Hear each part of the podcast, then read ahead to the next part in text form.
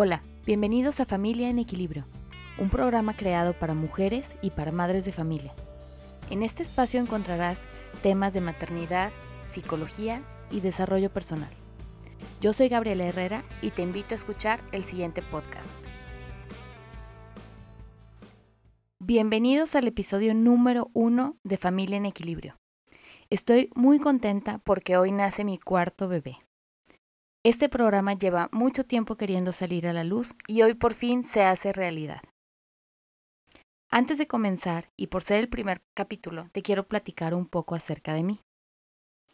Soy Gaby Herrera, soy mamá de dos niños, de Carolina de 7 años y de Daniel de 3 años. Soy esposa desde hace más de 11 años. Soy psicóloga, estoy especializada en el área infantil y adolescente. A lo largo de mi carrera profesional me he desempeñado como psicóloga escolar en kinder, primaria y preparatoria. También he sido orientadora vocacional, fui directora académica y terapeuta. Estoy certificada como educadora para padres de familia en disciplina positiva y cuento con diplomados en el desarrollo infantil. Actualmente me dedico al 100% a dar terapia, a dar asesoría a padres de familia y coaching, y todo esto lo hago de manera presencial en la ciudad de Monterrey y también lo hago online. Doy cursos para padres y escribo en mi blog, que es letrasdegabriela.com. Letras de Gabriela surge en un momento en el que necesitaba sentirme útil. Necesitaba compartir mis pensamientos con alguien más. En este espacio em, yo logré encontrar una de mis más grandes pasiones que es escribir. En el blog he encontrado muchísimas cosas maravillosas. Es mi tercer bebé, por eso te decía que familia en equilibrio es el cuarto. Pero ahora necesito explayarme un poco más y por eso lo voy a hacer por medio de podcast. En este espacio voy a contar también con invitados para que podamos tener la opinión de otros expertos y podamos hablar de muchísimos temas que espero que sean de interés para ti. En el episodio de hoy vamos a hablar de cuándo considero importante que debamos asistir al psicólogo y cómo elegir terapeuta. Estas preguntas me las hacen continuamente y por eso lo elegí como el primer episodio para este podcast. ¿Por qué debo de ir al psicólogo o en qué momento debo de ir? Cuando necesitas hablar con alguien, cuando quieres encontrar calma o paz en tu vida, cuando te sientes vulnerable, cuando quieres hablar con alguien sin que te juzgue, cuando percibes que algunos sentimientos o pensamientos constantes generan intranquilidad. Ahí es cuando yo recomiendo el asistir a un psicólogo. ¿Qué puedes encontrar en el consultorio del psicólogo? Puedes encontrar confidencialidad. Nosotros los psicólogos nos regimos bajo un código de ética. ¿Qué significa esto? Que debemos de cumplir con ciertas perdón, condiciones para poder eh, brindar asesoría o terapia. Dentro del código de ética existe la cláusula de confidencialidad. Lo que se habla en el consultorio se queda en el consultorio. Es muy importante que tú estés tranquilo cuando asistas con alguien y que sepas que nosotros no debemos de revelar nunca la identidad de nuestro paciente. Si nos llegan a invitar a algún congreso, damos algún curso o alguna plática, es común que a veces presentemos casos que hemos visto en terapia. Sin embargo, nunca decimos el nombre real del paciente. Esto para protegerte, obviamente, a ti y porque no sería ético ir por la vida platicando todo aquello que te contaron en ese espacio privado.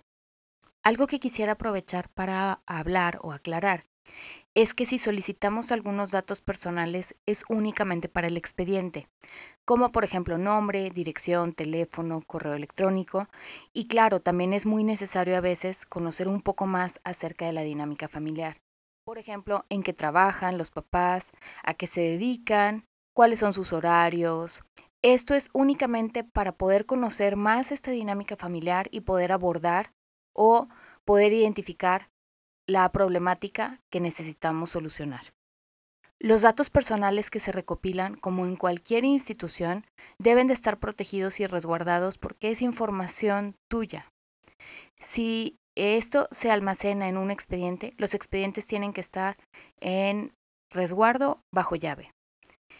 Hay algunos psicólogos que los expedientes los llevamos de manera electrónica, entonces deben de estar protegidos con contraseña, encriptados o de alguna forma que nadie más pueda tener acceso a ellos.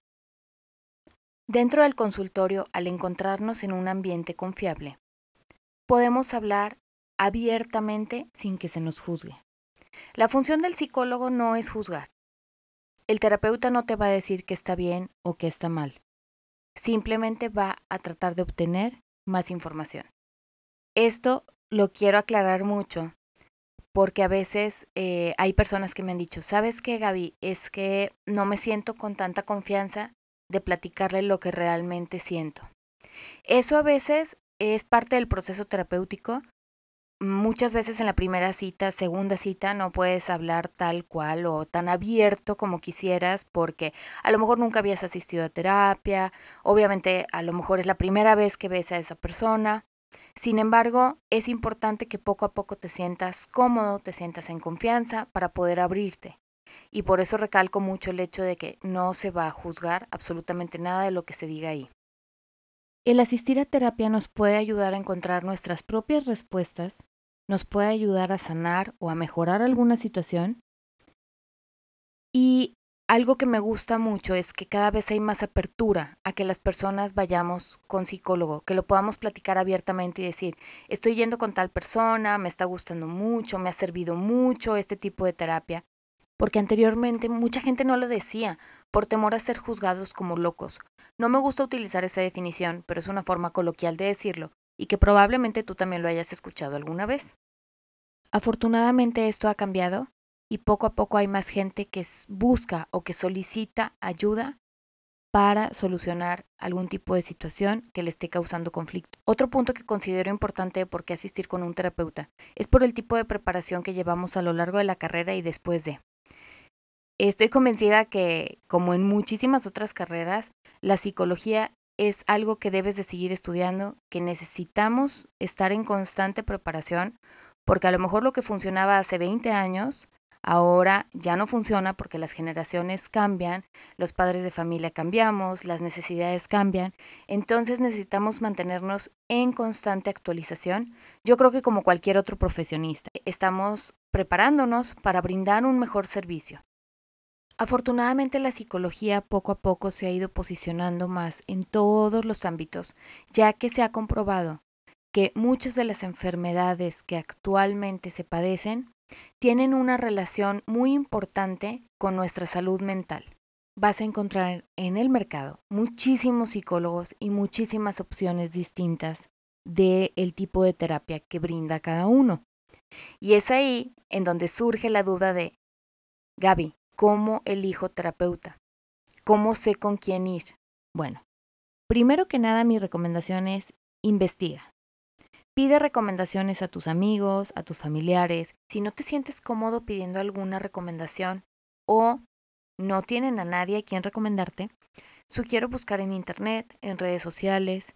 Si encuentras a alguien que te llama la atención, es importante que hagas una investigación previa. ¿A qué me refiero con esto?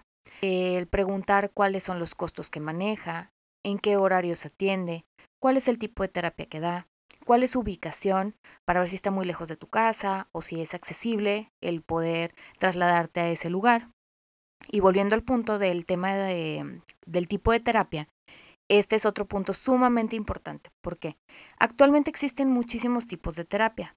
Por ejemplo, está la terapia breve sistémica, está la terapia psicoanalítica, hipnosis, la terapia conductual, la terapia gestalt, entre muchas otras. Probablemente algunos tipos de terapia ya los hayas escuchado, a lo mejor no estás familiarizado con esto, pero mi recomendación obviamente es investiga. ¿Por qué? Porque al haber tantos tipos de terapia, ¿Habrá alguna con la que puedas sentirte un poco más cómodo y que digas, esto me llama la atención, creo que se ajusta a mis necesidades, a lo que yo requiero trabajar? Y habrá otra que desde el momento de investigar o leer puedas decir, ¿sabes qué? Esta no y descartarla. Cuando pedimos recomendación a veces es un poco difícil porque podemos pedir una recomendación y obtener 100. Porque la gente, yo sé que lo hacen con una increíble intención de ayudar y nos quieren compartir todo aquello que les ha funcionado.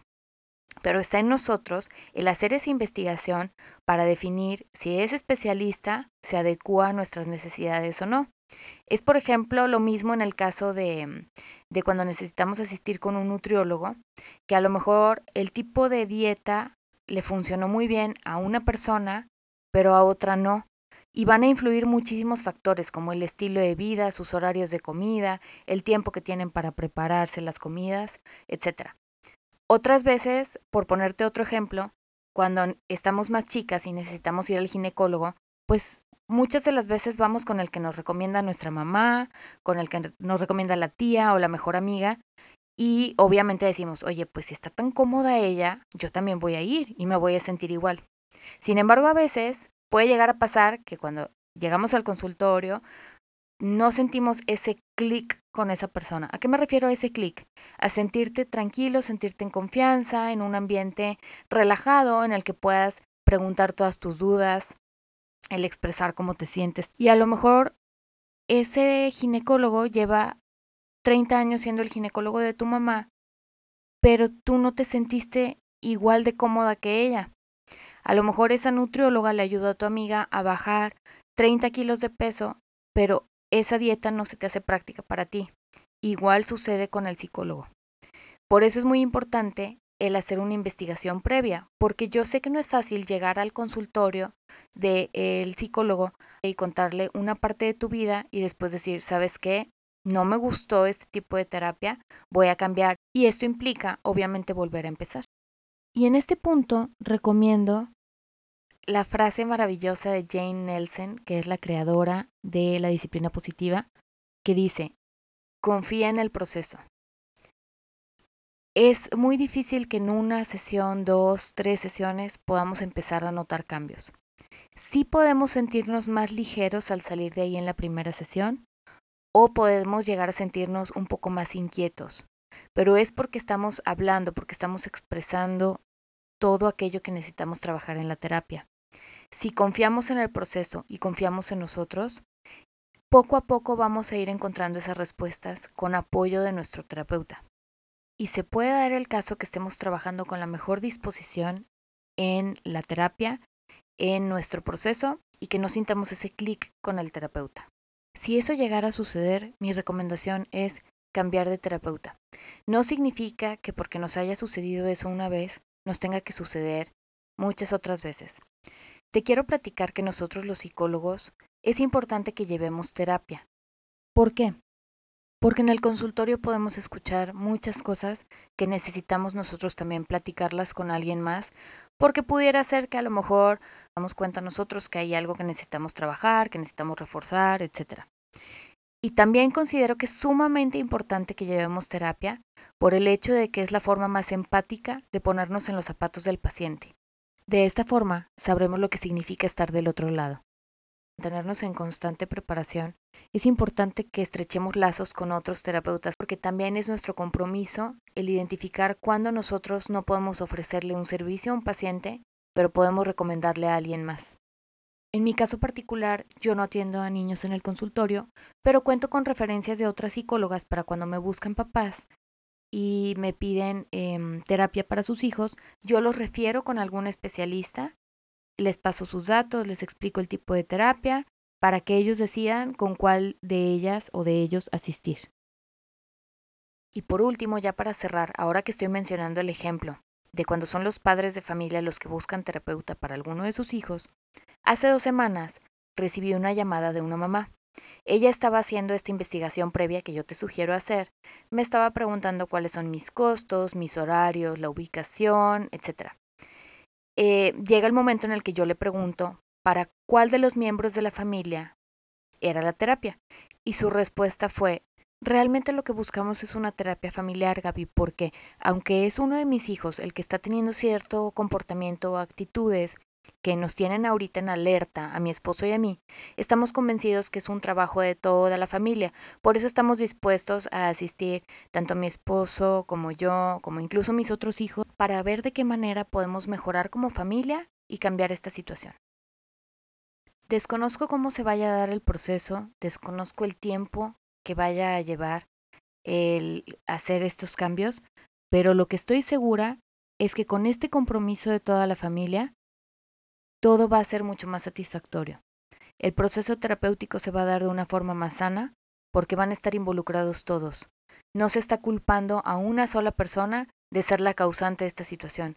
Entre todos, humildemente, están apoyando y estoy segura que están abriendo una puerta muy importante al diálogo, a la comunicación en familia y a mantener su familia en equilibrio. Espero que estos tips y estas recomendaciones te sean de mucha utilidad. Yo me despido el día de hoy agradeciéndote por haber escuchado el primer episodio de Familia en Equilibrio. Como siempre lo digo, gracias por ser parte de mis letras y ahora también de mis palabras.